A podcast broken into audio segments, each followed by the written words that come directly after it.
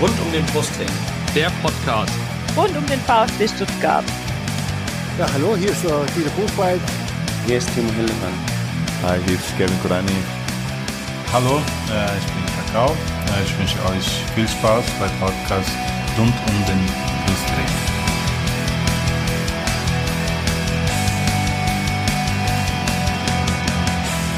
Herzlich willkommen zum Podcast rund um den Brustring. Mein Name ist Lennart. Und mein Name ist Yannick. Und dies ist Folge 84 unseres Podcasts. Äh, ja, und ihr habt uns schon länger nicht mehr gehört. Yannick, die letzte Folge, die haben wir aufgenommen mit Karl Allgöver vor ungefähr einem Monat. Ich glaube Ende April war das. Und ähm, ja, wie geht's dir denn? Ja, danke. Also mir geht's ganz gut. Ähm, ich komme auch soweit äh, mit meiner Gesundheit gut durch diese Corona-Krise. Auch alle Leute, die mir nahestehen, ähm, sind soweit gesund. Ich denke, das ist das Wichtigste. Und ja, ich hoffe bei dir auch, Lennart. Ja, auch. alles, alles gut soweit. Also zum Glück ähm, haben wir in unserem Umfeld jetzt auch äh, keinen Fall und auch sonst. Äh, wir haben ja mit einem kleinen Kind sowieso, ähm, gehen wir eh nicht so viel raus und äh, sind eher zu Hause. Und insofern bei uns alles gut, uns geht's auch, wir sind auch noch gesund, die Kleinen ist auch noch gesund, alles gut, also soweit. Ähm, ja, wir haben jetzt eine äh, ganze Weile nicht aufgenommen, einen Monat fast. Ähm, wir hatten es schon im Blog auch nochmal angekündigt, dass wir natürlich jetzt in dieser Ausnahmesituation nicht einfach so wieder verfahren werden wie vor der Krise mit unseren Podcast-Folgen. Ihr habt es mit Sicherheit auch schon im Blog gelesen, dass wir da ähm, bei den bei den Vorberichten, bei den Gegnerinterviews zu den jeweiligen nächsten Spielen äh, auch ein paar andere Fragen gestellt haben, als wir das bisher getan haben, mehr so um das Drumherum. Und bei den Spielberichten ging es auch nicht nur um Passstatistiken und Expected Goals, ähm, über die Spiele, da kommen wir auch gleich nochmal drauf zu sprechen, Janik.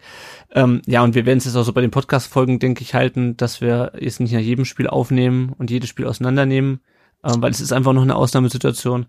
Ja. Und ähm, wir kommen vielleicht später auch nochmal drauf, ähm, dass auch die, die ganze Situation in der Liga einfach ein bisschen absurd ist. Und ich finde, da kann man nicht einfach ganz normal so tun, als wäre nichts.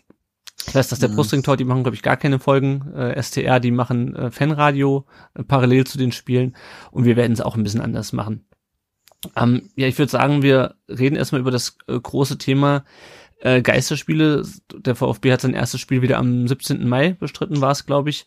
Ähm, wir haben jetzt, also wir haben jetzt eine ganze Weile lang wirklich nur Sonderfolgen aufgenommen mit ehemaligen VfB-Spielern. Die letzte inhaltliche Folge, die war, glaube ich, nach dem, nach dem Bielefeld-Spiel oder nochmal eine ja, ähm, mit Leonard Brinkhoff. Ja, genau, genau. Ich ja. weiß nicht, ich weiß, ich glaube, danach haben wir gar nicht mehr aufgenommen, um über die äh, mhm. allgemeine Situation zu reden, weiß ich gar nicht mehr. Äh, auf jeden Fall, ähm, ja, wie, wie hast du denn diese ganze Diskussion wahrgenommen und ähm, wie findest du es, dass der VfB jetzt wieder unter Ausschuss der Öffentlichkeit spielt? Die Diskussion habe ich sehr, sehr kritisch wahrgenommen, ähm, weil sie mal wieder offenbart hat, wie krank eigentlich dieses System Profifußball mittlerweile ist. Ähm, ich bin ich bin da auch so ein bisschen zwiegespalten ähm, in dieser Thematik, ähm, dass sich der Fußball jetzt über alle anderen Institutionen hinwegsetzt und und versucht zu spielen. Ja, auf der einen Seite finde ich sehr, sehr kritisch. Auf der anderen Seite ist es halt so, dass es tatsächlich Vereine gibt, die wahrscheinlich ohne weitere Spiele, ohne Fernsehgelder den Bach runtergehen und ja, es ist, ist schwer. Also die Diskussion war mir auch manchmal zu, zu einseitig geführt, auch seitens vom DFL. Wobei, wobei ich sagen muss, was der Herr Seifert da manchmal auch so gesagt hat, fand ich jetzt inhaltlich nicht so verkehrt, aber die Aussagen dann von Herrn Rummenigge oder auch von einem Herr Watzke, mhm. die ja quasi die Big Player in, in Deutschland sind, äh, Borussia Dortmund und Bayern München, auch schon vor der Corona-Krise, das finde ich dann doch schon mehr als befremdlich. Also dieses, dieses Rumgejammer, ne? Also das, dieses das, Rumgejammer auf, auf, ganz, ganz hohem Niveau und ähm, dass Spieler jetzt auf Gehälter verzichten, ja, das, das ist okay, das, das finde ich gut, aber dass man das ständig betonen muss. Ich meine, die Jungs gehören, egal, nehmen wir jetzt mal diese 36 Profivereine in der ersten und zweiten Liga. Ich denke, da nagt keiner der Spieler am Hungertuch. Also die gehören trotzdem noch zu den Top-Verdienern in Deutschland. Und wenn sie ihr Geld ähm, gut anlegen, dann haben sie auch in den meisten Fällen, da gibt sicherlich auch die eine oder andere Ausnahme, ähm, haben die auch ausgesorgt. Aber, also mhm. wenn sie jetzt nicht komplett bescheuert sind. Aber ja, ich habe sehr, sehr, ja, sehr, sehr zwiegespalten wahrgenommen und die Diskussion, um nochmal zurück zum Thema zu kommen, war meiner Meinung nach zu einseitig und auch manchmal zu populistisch geführt. Mhm. Ja, also ich finde es auch, ähm, also das, was mich so ein bisschen gestört ist, dass die Leute so getan haben, als wäre jetzt diese, diese Geisterspielgeschichte und dass jetzt das durchgezogen wird, ähm, unter Ausschuss der Öffentlichkeit, als wäre das jetzt der große Sündenfall des Fußballs. Und der Seifert hat ja gefragt, ja, was hat denn der Fußball falsch gemacht? Und ich könnte halt eine Menge Dinge aufzählen. genau. äh, sei es irgendwie die Zersplitterung der Spieltage, sei es die Vergabe von WMs nach Katar oder nach Russland und lauter so Geschichten. Also da braucht man sich wirklich nicht zu wundern äh, als Seifert, mhm. dass die Leute äh, da auf die Barrikaden gehen. Auf der anderen Seite braucht man sich aber meiner Meinung nach auch nicht zu wundern, dass der Fußball dann halt so verfährt und sagt, okay, wir betreiben einen riesen Aufwand, um die Spiele jetzt unter Ausschuss der Öffentlichkeit äh, stattfinden zu lassen. Mhm. Ähm, und klar, ich meine, ich glaube, dass es diese mit den Testkapazitäten, das hatte sich irgendwann, glaube ich, erledigt. Ich glaube, es ist vor allem, ähm, ich glaube, es ist vor allem so eine Gerechtigkeits- ähm, Diskussion, wieder, wieder weniger, natürlich auch, aber weniger eine Gesundheitsdiskussion. Weil mhm. eher darum geht, okay, ich kann mein Kind nicht äh, in die Kita schicken oder in die Schule, ich muss es zu Hause betreuen, ich muss mit Mundschutz einkaufen, ich kann meine Freunde nicht treffen und die dürfen da ganz normal ihren Beruf nachgehen. Und ich glaube, was viele Leute vergessen einfach ist, dass es halt für die wirklich ein Beruf ist. Ähm, und das ist halt, und dass dieses ganze System halt auf Geldverdienen ausgelegt ist. Und das kann man scheiße finden, aber so ist nun mal das System Profifußball. Es das ist, war, das ist das ja. so ein bisschen meine ähm, meine Wahrnehmung des Ganzen oder meine meine Herangehensweise. Ja. Ähm, Durch die Krise wird's jetzt halt auch äh, Leuten näher gebracht, diese Thematik, die vielleicht sonst sich nicht mit dem Fußball mhm. so intensiv beschäftigen wie wir. Und wir müssen auch fairerweise dazu sagen, ich meine, wir gehen alle regelmäßig ins Stadion, wir kaufen uns vielleicht mal einen Fanartikel, wir haben Sky zu Hause und wir unterstützen damit auch indirekt. Also da darf man jetzt auch nicht so, ja, ich, ich sag mal so unrealistisch ähm, sein und muss sich vielleicht auch selber an die eigene Nase packen. Ja. Dass man vielleicht mit seinem Konsumverhalten das auch mit unterstützt das Ganze. Also wie gesagt, ich kann die Kritik am, an den Geisterspielen kom komplett nachvollziehen, äh, weil man ich hätte auch, das Ganze ja. auch einfach abbrechen können ähm, und hätte irgendwie eine Möglichkeit finden müssen, um die Vereine zu entschädigen, für die es dann halt echt um äh, ums ähm, Überleben geht, ja. ums Überleben geht, wie beispielsweise Schalke oder ja. oder andere kleine Vereine in der zweiten Liga. Ähm, ja. Und dann, das wäre für, wär für mich auch okay gewesen. Ähm, das hatten wir schon die drei Geisterspiele. Hast du dir die angeschaut? Ich habe sie mir angeschaut, ja. Ähm, die Liebe war dann doch zu groß zum Verein, wenn man das so so blumig und rosig auch ähm, aussprechen kann, darf oder kann in dieser schwierigen Zeit. Ja, ich meine, ich ich pack mich da auch selber an die eigene Nase. Ich bin auch Kunde des besagten Unternehmens mit den drei Buchstaben und ja, ich zahle mhm. dafür jeden Monat und ja, das ist halt, ne? du hast ja schon dafür gezahlt. Genau, ich habe dafür bezahlt und ja, dann habe ich es mir halt angeguckt und ja, aber es, es, es war natürlich nicht dasselbe. Also mhm. klar, man ist dann irgendwann nach dem ersten Geisterspiel, also das erste Geisterspiel gegen Wien Wiesbaden war noch sehr ungewohnt und beim zweiten gegen Kiel hat man sich schon so ein bisschen damit abgefunden und jetzt gegen HSV.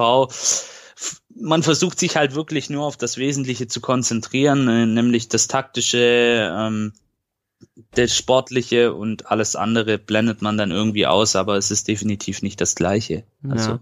wenn man im Stadion ist oder ähm, ein Spiel anguckt, was quasi mit Zuschauern stattfindet.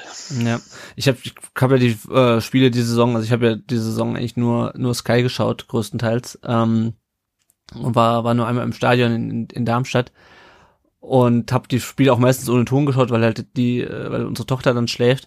Für mich war es gar nicht so eine große Umstellung. Gut, okay, gut. Meine Frau meinte, weil ich halt eh keinen keinen Ton hatte meistens, ne? aber es ist natürlich klar, wenn du dann siehst, wie die jubeln. Also ich finde dann wirklich am eindrücklichsten hat man das jetzt beim HSV-Spiel am Donnerstag gesehen. Äh, wenn du dir vorstellst, wie die Kurve eskaliert, eskaliert wäre, wenn äh, Castro in der, äh, was war das, 93. Minute vor mhm. der Cannstatter Kurve den 3 zu 2 Siegtreffer gegen HSV macht, äh, das wäre ja. das wäre richtig geil gewesen. Also es wäre richtig, richtig, richtig geil gewesen, da im Stadion zu stehen und ähm, du siehst halt auch, wie er sich ans Trikot vom Bleib reißt und es wirkt alles so ein bisschen absurd, so ein bisschen surreal. Ähm, surreal, ja klar. Auch, die, auch, der ganze, das ganze, ähm, der, der ganze Torjubel und so. Das ist einfach, ähm, das ist einfach ein bisschen, ja, unwirklich. Ich muss ja mal kurz das Fenster zu machen. Ja, ja, klar. Das ist einfach ein bisschen, ein bisschen unwirklich. Und ähm, ich fand es ganz lustig mit, mit Klaus Vogt, der da auf der Tribüne stand. Ich weiß nicht, ob du es gesehen hast, der dann einen Schal hochhielt nach dem 3-2. Nach dem Abpfiff war das, ja. ja genau, genau, genau. Also als einziger, ähm, mhm. als einziger Schlachtenbummler da sozusagen. Genau, ähm, die Farben zeigt, ja. ja. Aber insgesamt ist es schon, also ich finde schon einfach, ähm, man, es fehlt halt irgendwie was. Es ist halt so, also wenn man, ich habe dann zwischendurch mal einen Ton eingeschaltet, es, es hört sich halt an wie ein, wie ein Testkick irgendwie so, ne? man, man hört halt alles. Ähm, unter anderem ja auch den, den äh, Austausch zwischen Schiedsrichter und, und VHR. Ähm, und äh, ja, aber mhm. es ist irgendwie, es, es, es fehlt irgendwie was in der Kulisse. Es ist irgendwie so, als hätten sie irgendwie, ich meine, das ist auch nicht das erste Geisterspiel, was wir haben. Ich, ich erinnere mich, dass wir gegen Lazio damals auswärts auch äh, ohne Zuschauer spielen mussten, äh, was aber an den Lazio-Fans lag im UEFA Cup.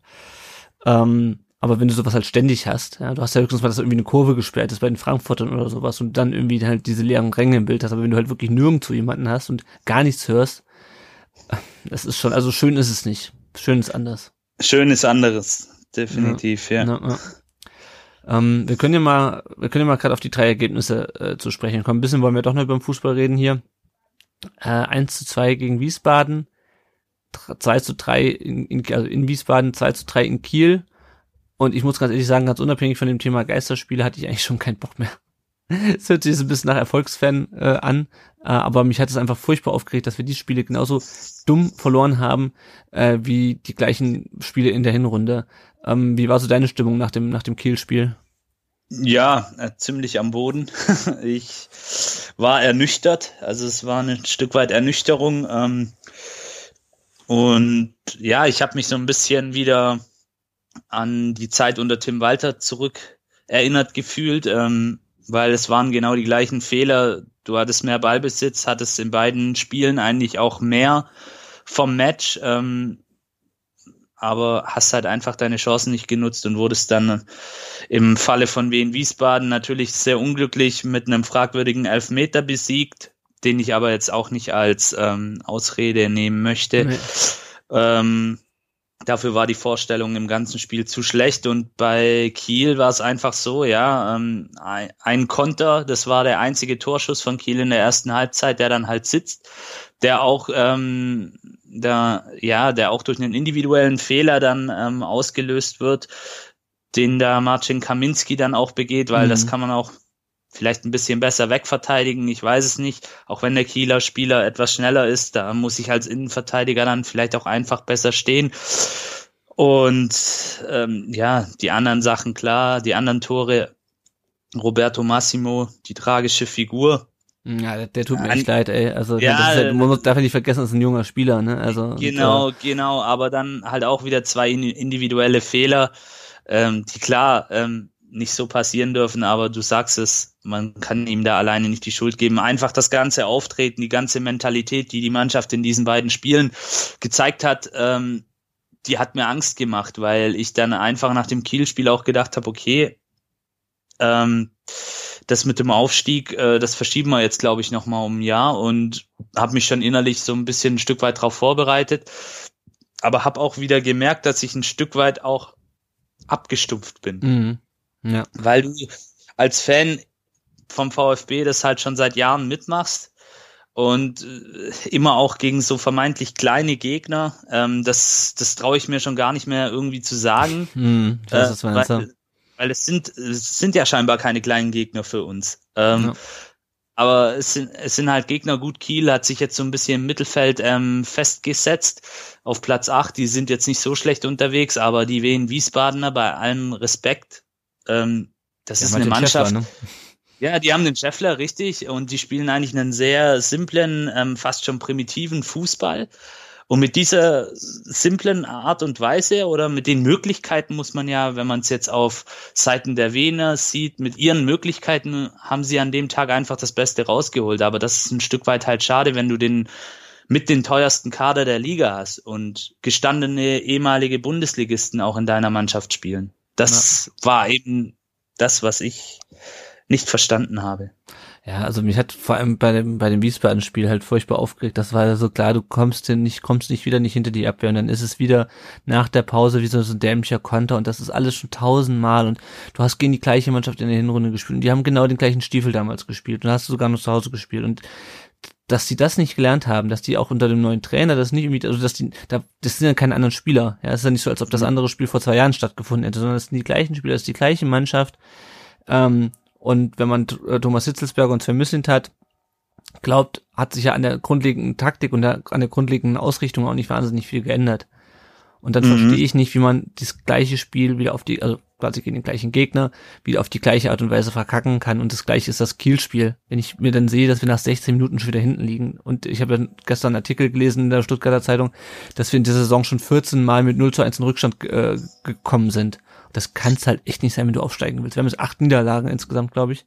Ja. Ähm, und, und ja, ich, ich, ich, ich habe einfach diese Spiele, Corona-Pause hin und her, die hatten ja Wiesbaden und Kiel genauso. Ich verstehe das einfach nicht.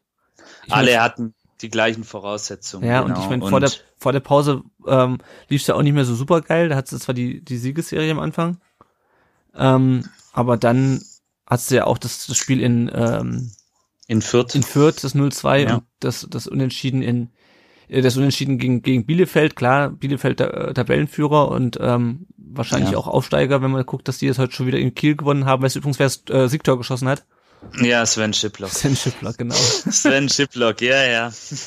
Ein, und, ein Name, ja, der und, bekannt ist. Und Pavard hat übrigens für die Bayern heute, glaube ich, mindestens ein Tor gemacht. Ich glaube, das erste wurde dann als... Die, als, die führen noch 5-0, glaube ja, ich. Ja, die. genau. Ja. Schafft, ja, aber du, du schafft, sagst schafft Erik Tommy doch noch den direkten Abstieg. Ähm, ja. um, äh, um zurück zum VfB zu kommen, ähm, ja, das, das, das, das geht einfach nicht. Also du kannst diese beiden Spiele nicht wieder genauso verlieren. Ähm, und klar, dann die Fehler von Massimo ähm, passieren Natürlich halt. Auch die rote Karte von Didavi, das, wo Ja. man ihn vielleicht ein Stück weit hinterfragen muss, warum geht er da so hin? Er ist ein erfahrener, gestandener Spieler. Er hat es ja dann auch nach dem Spiel auf Instagram auf seine Kappe genommen, was Ja. ich ihm im Übrigen sehr hoch anrechne, weil er ja auch in letzter Zeit ähm, aufgrund diverser Instagram-Stories und äh, Sachen, die er da gepostet hat, sehr in der Kritik stand. Ja. Ähm, rechne ich ihm das trotzdem sehr hoch an. Ähm, dass er da dann nach dem Spiel über dieses soziale Netzwerk dann eben auch die Schuld auf sich nimmt, so ein Stück weit, wobei er ja auch wieder nur ein Mosaikstein war. Ich nehme da, wie gesagt, ich will da jetzt kein Roberto Massimo in die Verantwortung nehmen, auch kein Daniel Didavi, ich will, ich nehme die ganze Mannschaft in die Ja, Verantwortung. Auch, auch, auch Kempf als Kapitän, ja, der dann auf der Bank sitzt nach dem Wiesbaden-Spiel und jetzt auch gegen Hamburg ja nur spät eingewechselt wurde. Ähm, ja, das ist aber, da, da fehlt an ganz vielen Ecken und Enden. Und Das ähm, müsste man vielleicht auch mal hinterfragen, warum der Kapitän in solch wichtigen Spielen, elementar wichtigen Spielen auf der Bank sitzt. ja, also, also ich habe so wie ich es verstanden habe, war es halt eine, eine ähm, Dis Disziplinierungsmaßnahme sozusagen von von, von Matarazzo. Ähm, Hm. ich meine, der hat Aber- in, in Wiesbaden halt auch nicht so super geil äh, verteidigt, muss man sagen. Klar, natürlich, aber wenn jemand das Kapitänsamt ja ausübt, dann ist er ja schon auch ein Stück weit Vorbild der Mannschaft, er ist Führungsspieler, er Ja. ist der verlängerte Arm ähm, des Trainers auf dem Platz, wie man so schön sagt. Also das ist für mich in meiner Definition der Kapitän. Mhm. Ähm, wenn ich da früher an den Michael Ballack denke in der Nationalmannschaft, das, das ist für mich der Prototyp eigentlich des Kapitäns gewesen. Mhm. Egal wie er sonst war, aber der hat seine Sache schon ganz gut gemacht und Naja, so jemanden auf die Bank setzen, ja. Ich weiß es nicht, ich will jetzt keine Spekulationen hier anheizen. Da müsste man vielleicht wirklich auch mal mit dem Trainer sprechen. Die Ja. Chance werden wir wahrscheinlich nie bekommen, aber ähm, Ja, die Sache Ja. ist halt, äh, ähm, Matarazzo hat ihn ja nicht zum Kapitän gemacht, ne? Das war ja Walter, der ihn zum Kapitän gemacht hat. Vielleicht sieht Matarazzo es aber auch einfach anders. Das kann natürlich auch sein. das wissen wir nicht. Da müssten wir, da müssten wir jetzt spekulieren und ähm, ja, das überlassen wir lieber anderen, aber Ne? Apropos, fällt mir gerade ja. ein, Trainer, Trainer im Podcast, hast du mitbekommen, dass der Müllernton den Frank Schmidt von Heidenheim jetzt die Woche im, im vor dem Spiel, nach dem Spiel, Quatsch. Nee, Hatten- habe ich nicht. das ist Ach geil. Gott. Ja, ja. Ich so, Gut, das, stand irgendwie so, die haben das irgendwie so angekündigt, so Frank, alles Fahrer von Heidenheim. Ich so, hä? Und der ist auch auf jeden Fall im Stadion. Ich so, hä? Ja. Kann echt nur Frank Schmidt sein. Ja, das ist ganz cool. Muss mal reinhören. Ja, cool. Ja. Ja, also ich muss dazu sagen, ich glaube, die Jungs vom Millanton, die sind auch sehr, sehr stark vernetzt mit dem FC St. Pauli. Ähm, Ja, ich die glaub, die werden sind da da relativ nah von, dran. Ver- Genau, also die werden da auch von Vereinsseite, das weiß ich, weil ich mich auch mal mit den Jungs unterhalten habe und auch mal zu Gast war, die werden da auch sehr, sehr äh, gut supported von offizieller ja. Seite. Die da, kriegen da auch öfters mal einen Spieler in einen Podcast und oder ehemalige Spieler, gut, das hatten wir jetzt auch. Ich wollte gerade sagen, ja. Aber die machen das schon sehr cool, die Jungs. Ja, also auf jeden Fall. Also an dieser Stelle sollten wir vielleicht auch nochmal an den Peter Reichert einen Dank aussprechen, der hat uns nämlich den Kontakt hergestellt zum, zum Karl ja. Algöver. Und um nochmal kurz darauf, darauf zurückzukommen, bevor wir nochmal auf die aktuellen Ergebnisse äh, oder Ereignisse zurückkommen, also mit Karl Algöver zu sprechen, das war schon echt das Highlight, so, so im Nachhinein, äh, weil das ist halt echt eine absolute, absolute Legende. Äh, Absolut. im Brusttraining. Das war schon, ja, das war, das war schon echt cool. Also solltet ihr euch auf jeden Fall nochmal anhören, die Folge kann man sich mehrmals anhören. Aber auch Franz Wohlfahrt oder so, wenn man ja. mal ein bisschen Unterhaltung will, dann ist das ganz cool. Genau, und natürlich der Peter Reichert selber äh, und äh, der Andy Buck, auch sehr, sehr, sehr nett und natürlich der ähm, Roberto Hilbert. Der Roberto Hilbert, genau. So, jetzt sind wir wieder zurück zum, zum Sportlichen. Wir wollten es heute auch nicht so lang machen. Ähm, und kurz zum HSV-Spiel. Ähm, ich hab, ich war so angefressen nach dem Kielspiel, dass ich, und auch so nervös, ehrlich gesagt, vor dem HSV-Spiel, dass ich mir das Spiel nicht angeschaut habe. Ich habe kurz am Anfang auf den Ticker geschaut, dann habe ich gesehen, steht 1-0. Dann habe ich erstmal mhm. Abwasch gemacht, dann stand habe ich auch zur Halbzeit auf die Uhr geguckt. Zur Halbzeit stand es dann 2-0, dachte ich, okay, dann äh, bringst du jetzt noch deine Tochter ins Bett und machst noch irgendwas anderes. Und dann habe ich um Viertel nach zehn war dann, glaube ich, einfach habe ich drauf geguckt und ich hatte schon so ein, ich hatte schon so ein Hasstweet, so alles scheiße, verpisst euch, fickt euch, Aufstieg gegessen. Ähm, und dann gucke ich drauf, denk so, oh, äh, wie äh, hast du dir das Spiel angeschaut ganz oder hast du es auch äh, versucht zu ignorieren? Weil ich habe es auf Twitter geschrieben und einige haben es versucht zu ignorieren, so wie ich. Ja, ähm, lustigerweise, ich habe es mir ganz angeguckt, ähm, zusammen mit meinem Vater, der ja auch schon jahrelang VfB-Fan ist und der auch schon viel Positives und viel Negatives erlebt hat rund um den Verein mit dem Brustring. Und gleichzeitig ähm, habe ich mit einem Kumpel ja so eine Art Schalte gemacht ähm, über über WhatsApp Videoanruf, der das Spiel auch zu Hause geguckt hat, dass wir wenigstens so ein bisschen äh, Stadion-Feeling haben, weil er auch immer mit mir ins Stadion mhm. geht. Aber ja, wir waren uns eigentlich nach der ersten Halbzeit auch einig, okay, äh, er ist da mit seinem Hund runtergegangen, mein Kumpel. Äh, ich habe dann auch nebenher auf dem Tablet was gemacht, habe es aber laufen lassen. Und ja, dann kam ja kurz nach der Halbzeit der Anschlusstreffer und dann war ich wach, war ich wieder wach so ein bisschen. Dann ähm, habe ich gedacht, oh, okay, da könnte was gehen, zumal ja dann auch Hamburg wirklich äh, die darauf folgende Viertelstunde, 20 Minuten richtig, richtig schlecht war. Also die haben ja gar nicht mehr gewusst, wo hinten und vorne ist. Mhm. Und dann kommt die Szene mit dem Elfmeter. Ähm, klar, da muss man dazu sagen, den kann man geben, muss man aber nicht meiner Meinung nach, ja. aber genauso auch den Hamburger Elfmeter. Ja, das ist wie so leer. Also ich glaube, der, der war sogar regelkonform, aber die Regel ist halt mhm. völliger Käse. Also ich weiß nicht, wie man diese Handspielregel so so kaputt Klar. machen kann. Also das versteht doch kein Mensch. Da wird jemand von hinten an den Arm geköpft. Mhm. Und, und, was, was, was willst du denn machen in dem Moment? Also wenn du hochspringst was, was? und nach hinten gezogen wirst, natürlich gehen deine Arme mit hoch. Also natürlich und vor allem wenn du nach oben springst. Naja. Wie willst du denn ohne dass dass du deine Arme nach vorne nimmst das Gleichgewicht halten? Wenn er die Arme nach hinten nimmt, dann kippt er um. Ja. Dann kippt er hinten weg. Das, das geht ja rein physikalisch gar nicht. Aber ich muss dazu sagen, ich habe nach dem Spiel auch mit einem HSV-Fan ähm, kurz geschrieben in WhatsApp und er hat es genauso gesehen. Er hat gesagt, die beiden Elfmeter sind eigentlich vollkommener Schrott gewesen. Die mhm. muss man nicht geben oder die hätte es vielleicht auch früher nicht gegeben. Äh, äh, gut, bei uns am Elfmeter gibt's eine Berührung, aber man muss dazu sagen, Man Mangala macht das er auch sehr halt clever. Haben. Ja. Den, den will er haben, das merkt man. Ähm, ja, aber auf jeden Fall nach dem 2-2 ähm, hat man gemerkt, die Truppe ist wach geworden. Sie sind sehr, sehr gut auch aus der Halbzeit rausgekommen. Also die erste Halbzeit, darüber verlieren wir, glaube nicht allzu viele Worte. Jeder, ja. der das Spiel gesehen hat, wird uns zustimmen, dass das mit Abstand ähm, eine der schrottigsten Halbzeiten war in dieser Saison vom VfB. Mhm. Ähm, hätte vielleicht auch 3-0 für den HSV stehen können, wenn sie ein bisschen konsequenter gespielt hätten. Ähm, das war übrigens auch vielleicht noch ein Wort dazu. Das Schlimme für mich in der ersten Halbzeit, dass der HSV eigentlich relativ wenig Aufwand ähm, auf, aufs Spielfeld bringen musste oder Aufwand betreiben musste, um uns letztendlich ähm, mit 2-0 in die Halbzeit zu schicken. Das, ja. das fand ich wirklich ja, ja. sehr, sehr schlimm. Und wie gesagt, wir hatten eigentlich Glück, wenn der HSV ein bisschen konsequenter und effektiver gespielt hätte, hätten sie vielleicht auch mit 3-0 führen können. Oder vielleicht mit 4-0, ich weiß es nicht. Aber ja, was die Mannschaft, kommen wir mal zum Positiven, dann danach gezeigt hat, also das ist schon aller Ehren wert, da muss man sie jetzt auch mal loben. Das haben sie dann echt gut gemacht. Ähm, besonders hervorheben möchte ich da auch Wataru Endo, nicht nur weil er das Tor gemacht hat, sondern für mich an dem Tag wieder. Mhm. im Kopfball mit ähm, 1,65 Meter Körpergröße. Ja. sollten sich vielleicht auch die Hamburger Innenverteidiger mal hinterfragen, wie das passieren kann. Aber er hat auch auf dem Spielfeld eine super Leistung gezeigt. Ähm, wurde ja auch immer äh, echt hart angelaufen von Mhm. den Hamburger Stürmern, immer auch gedoppelt Ja. und hat da aber wirklich geackert und gekämpft und war für mich an diesem Tag einer der besten auf dem Platz und auch ein Clinton Mola, ähm, weil ja jetzt auch in, den Letz in letzter Zeit immer mal wieder Diskussionen über einen Linksverteidiger aufkam. Also ich will es mal so sagen, wenn der Clinton Mola weiterhin so äh, äh, souverän gut spielt, vielleicht noch ein bisschen mehr Offensivdrang entwickelt und sich auf dieser Position dann noch ein bisschen besser zurechtfindet, dann haben wir eigentlich schon einen guten Linksverteidiger, zumindestens mal für den Rest dieser Saison. Ja. Was dann natürlich passiert, ähm, wenn wir aufsteigen, klar, das sollte man vielleicht dann da nochmal nachbessern. Aber jetzt für die momentane Situation, finde ich, sind wir da eigentlich echt gut ausgestattet mit Clinton Mola. Ja, ja, also ich habe das Spiel nicht, nicht äh, komplett gesehen, deswegen äh, kann ich da nichts zu sagen, aber auch Scholinov scheint sich ja relativ gut gemacht zu haben in dem, in dem Spiel, die jungen Spieler. Ähm, Ja. Ist natürlich, ist natürlich für, Mata, äh, für ich schon, für Mislintat auch eine gewisse Bestätigung. Können wir vielleicht noch, bevor wir nochmal auf das nächste Spiel kommen, ähm, nochmal auf eine andere Thematik zu sprechen kommen, nämlich die Vertragsverlängerung von Matarazzo. Das war am Mittwoch, glaube ich, wurde es bekannt, dass man den Vertrag, der eigentlich bis äh, 2021 gelaufen wäre, bis äh, 2022 verlängert hat.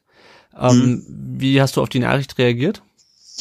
Also ich fand die Nachricht ähm, erst einmal überraschend, hab mich, hab dann auch kurz gezweifelt daran, ob das vielleicht die richtige Entscheidung ist, ähm, weil ja zu dem Zeitpunkt zwei Niederlagen auf dem Papier standen, Mhm. zwei ähm, Niederlagen kurz hintereinander gegen eher schwächere Gegner. Ähm, aber andererseits äh, ist es vielleicht auch ein Stück weit jetzt so ein psychisches Druckmittel auch gegen die Mannschaft, um zu sagen, hey, der Trainer bleibt, aber Mhm. ihr seid gefragt. Und es ist natürlich auch ein Stück weit dieses, ja, dieses Schlagwort, dieses, dieser, dieser Wunsch der VfB-Fans oder des ganzen VfB-Umfeldes nach Kontinuität Mhm. ähm, was die Verantwortlichen hier ein Stück weit ähm, auch wieder ja zeigen wollen, beziehungsweise ein Zeichen in diese Richtung auch setzen wollen, dass sie es jetzt wirklich ernst meinen mit diesem Schlagwort. Ob er, ob er letztendlich dann der Richtige ist, ähm, so von seinem Auftreten als Person finde ich ihn, muss ich sagen, sehr sympathisch. Mhm. Also er ist jetzt nicht so dieser Haut drauf Typ wie ein Tim Walter. Also da, da ist er, glaube ich, das krasse Gegenteil. Er macht einen sehr höflichen, sehr eloquenten Eindruck. Und auch das, was er so sagt, ähm, ist nicht, ist meiner Meinung nach, hat Hand und Fuß. Und ich, und er ist, glaube ich, auch sehr bemüht, ein Stück weit auch die jungen Spieler jetzt mit einzubinden. Also alles so Faktoren und Punkte, die wir uns vielleicht auch als VfB-Umfeld wünschen. Mhm. Aber ich sag's nochmal, wir sind der VfB. Ähm, und ich weiß nicht, ob er das dann auch wirklich schafft. Das wird wird die Zukunft zeigen. Es ist ein gewagter Schritt. Mhm. Es ist ein Stück weit auch, ähm, ja, beim Pokern würde man sagen, All-In von Sven Mislintat und Hit Thomas Hitzelsberger. Ähm, und sie setzen jetzt halt alles auf diese eine Karte. Nämlich, Ja. und diese Karte heißt Pellegrino Matarazzo, um es mal Ja. bildlich auszusprechen. Naja, wobei ich finde es so ein bisschen, also klar, es wurde ja viel gesagt, äh, all in und, und, und letzte Patrone und so, alles schön und gut.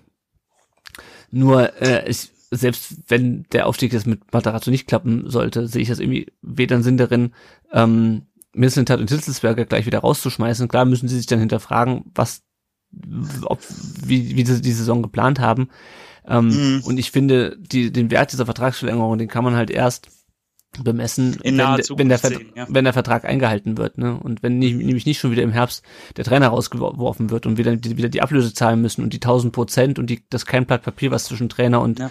und Sportdirektor und Sportverstand passt, ähm, wenn das dann alles wieder Käse ist, ähm, weil das ist ja das, was wir schon alles gehört haben über Korkut ähm, bei diesen Vertragsverlängerungen was dann zum Thema ähm, äh, zum Thema Wolf gesagt wurde, solange ich Präsident bin, wird Wolf nicht entlassen, so ungefähr. Ähm, und oder nur und diese ganzen Sachen, also das, ähm, mhm. das da, darauf kommt es halt am Ende an, finde ich. Ähm, ja, nochmal kurz zum HSV-Spiel, was ich halt besonders geil fand, wollte ich nur kurz sagen, ähm, der Lauf von, von Gonzales äh, vor, dem, vor dem 3 zu 2. Also da hat er mhm. echt mal, ähm, das war einer seiner wenigen Sternstunden beim VfB.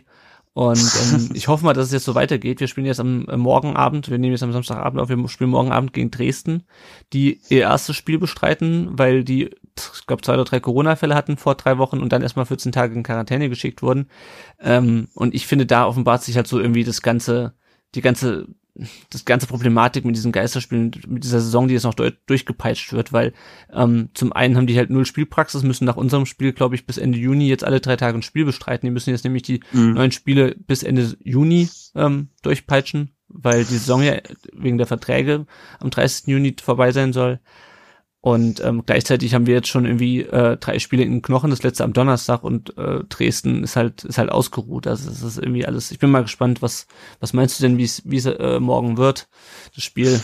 Ich meine, die sind Tabellenletzte, also es ist klar mit drei Stunden ja. Spielen Rückstand, aber es stecken natürlich auch im Abstiegskampf. Ne? Ja, also ist natürlich jetzt schwer über die Dresdner so ein Stück weit eine, ein, eine fundierte Einschätzung jetzt zu treffen. Ähm, vor der Corona-Krise, ja, waren sie ja schon ziemlich weit unten abgeschlagen, ähm, haben ja auch einen Trainerwechsel dann gehabt. Äh, ich glaube, Markus Kauczynski ist jetzt Trainer mhm. bei Dynamo Dresden. Und ja, jetzt ist ihnen natürlich ähm, mit dieser Corona-Krise auch ein Stück weit, ja, ähm, aus, aus sportlicher Sicht so ein bisschen ähm, da, ähm, ja, wie soll ich sagen, Schwierigkeiten oder oder ja ein bisschen ein Stück weit auch Wettbewerbsverzerrung. Ja, ich ähm, finde, so kann man es durchaus nennen. Also, ja. ja, ja, weil wie du sagst, sie müssen jetzt drei Spiele innerhalb kürzester Zeit aufholen und sie sind ja aktuell auch sportlich gerade nicht allzu gut unterwegs. Und das kann natürlich für so eine Mannschaft pures Gift sein. Und da verstehe ich die Verantwortlichen auch schon.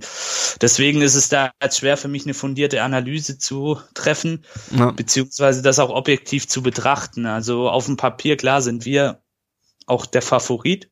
Wie immer. Fast. Wie immer, ja, genau, wie immer. Aber wir haben es ja gesehen in der letzten Zeit, was ja. da passieren kann. Ich kann mir halt also vorstellen. Ja, ich kann mir halt vorstellen, dass die Dresdner sich jetzt so echt, ähm, weißt du, dass die jetzt so eine verschworene Einheit bilden gegen den, gegen die DFL und gegen alle anderen Gegner, die jetzt kommen und so. Ähm, oder was ich mir halt auch vorstellen kann, was ich mir, nee, was ich mir eigentlich nicht vorstellen kann, was natürlich auch möglich ist, dass die halt sagen, okay, das Spiel gegen VfB, ähm, das ist ein Bonusspiel, wie das ja bei uns so, so schön heißt, äh, so gern heißt. Ähm, und die sparen sich ihre Kraft lieber für die Spiele, auf die sie eher gewinnen können. Ich bin mal gespannt. Ähm, glaubst ja, du? So sehe ich das aus. So. Ja, ja. Also wie, wie ist denn jetzt deine Stimmung nach dem nach dem Hamburg-Spiel? Äh, wir sind jetzt Zweiter, haben zwei Punkte Vorsprung ja. auf den HSV. Ähm, ja. Bielefeld ist jetzt weggezogen bisschen. Ich glaube, die haben jetzt acht Punkte mhm. Vorsprung. Ähm, wie ist momentan deine deine oder sag mal, zu wie viel Prozent glaubst du an den Aufstieg, an direkten? Jetzt nach dem Hamburg-Spiel 70 Prozent. 70 Prozent, weil es waren wirklich drei ganz, ganz wichtige Punkte, Big Points, wie man so schön sagt. Und ich glaube, für die Hamburger war es gerade auch äh, auf mentaler Seite ein herber, herber Rückschlag. Und ja. ähm, sie haben ja das letztes Jahr schon mal so ähnlich erlebt und deswegen glaube ich, wenn wir jetzt nicht mehr allzu viel falsch machen, aber wie gesagt, wir sind der VfB, da ja, kann immer noch halt was passieren, äh, dann ähm, müssten wir es eigentlich packen. Ähm, ich denke, Bielefeld ist so gut wie sicher durch. Ja. Da kann man auch, denke ich, schon mal die Glückwünsche dann auch rüberschicken nach Ostwestfalen oder auf Stellf oder stellvertretenderweise auch an Lennart Brinkhoff. Genau. Das, das, ähm, ja. ja. die werden das auf jeden Fall packen. Ähm, die haben sich's auch verdient nach so einer wirklich tollen, tollen Saison, die sie gespielt haben. Und ja, wenn jetzt nichts mehr allzu Außergewöhnliches passiert und wir jetzt vielleicht noch eine Niederlagenserie hinlegen und Hamburg plötzlich äh, fünf Spiele in Folge gewinnt. Ich glaube, so viele Spiele sind es gar nicht mehr. So aber sechs, sechs Spiele sind oder sechs, ja genau. Ähm, dann müssten wir es eigentlich sicher schaffen. Aber wie gesagt, schauen wir mal. Schauen wir mal, genau. Genau, wir, wir haben jetzt morgen das Spiel gegen Dresden, dann äh, in Osnabrück die Woche drauf. Äh, dann die Woche drauf ist schon das Derby. Genau. Wenn ich richtig in Erinnerung habe, dann geht's noch nach Sand, äh, gegen Sandhausen, nach Nürnberg und zu Hause gegen Darmstadt. Jo, dann sind wir, würde ich sagen, auch schon am Ende unserer Folge angelangt. Äh, diesmal ein bisschen kürzer, ein bisschen allgemeiner gehalten, als ihr das von uns gewohnt seid. Die nächste Folge, Janik, würde ich sagen, die nehmen wir äh, wie nach dem Derby auf. Das ist am 14.06., was natürlich auch wieder kein richtiges Derby ist ohne Fans. Ähm, genau. und dann, denke ich mal, werden wir uns nach, nach Saisonschluss äh, auch nochmal noch melden. Genau. Zusammensetzen. Genau, alles genau. klar. Gut, dann euch vielen Dank fürs Zuhören. Janik, dir äh, ja. vielen Dank für die Zeit heute Abend, für die, ja, die kurze Aufnahme. ja. Und ähm, genau, dann bis zum nächsten Mal. Bleibt gesund. Ja, bleibt gesund. Macht's Ciao. gut. Ciao.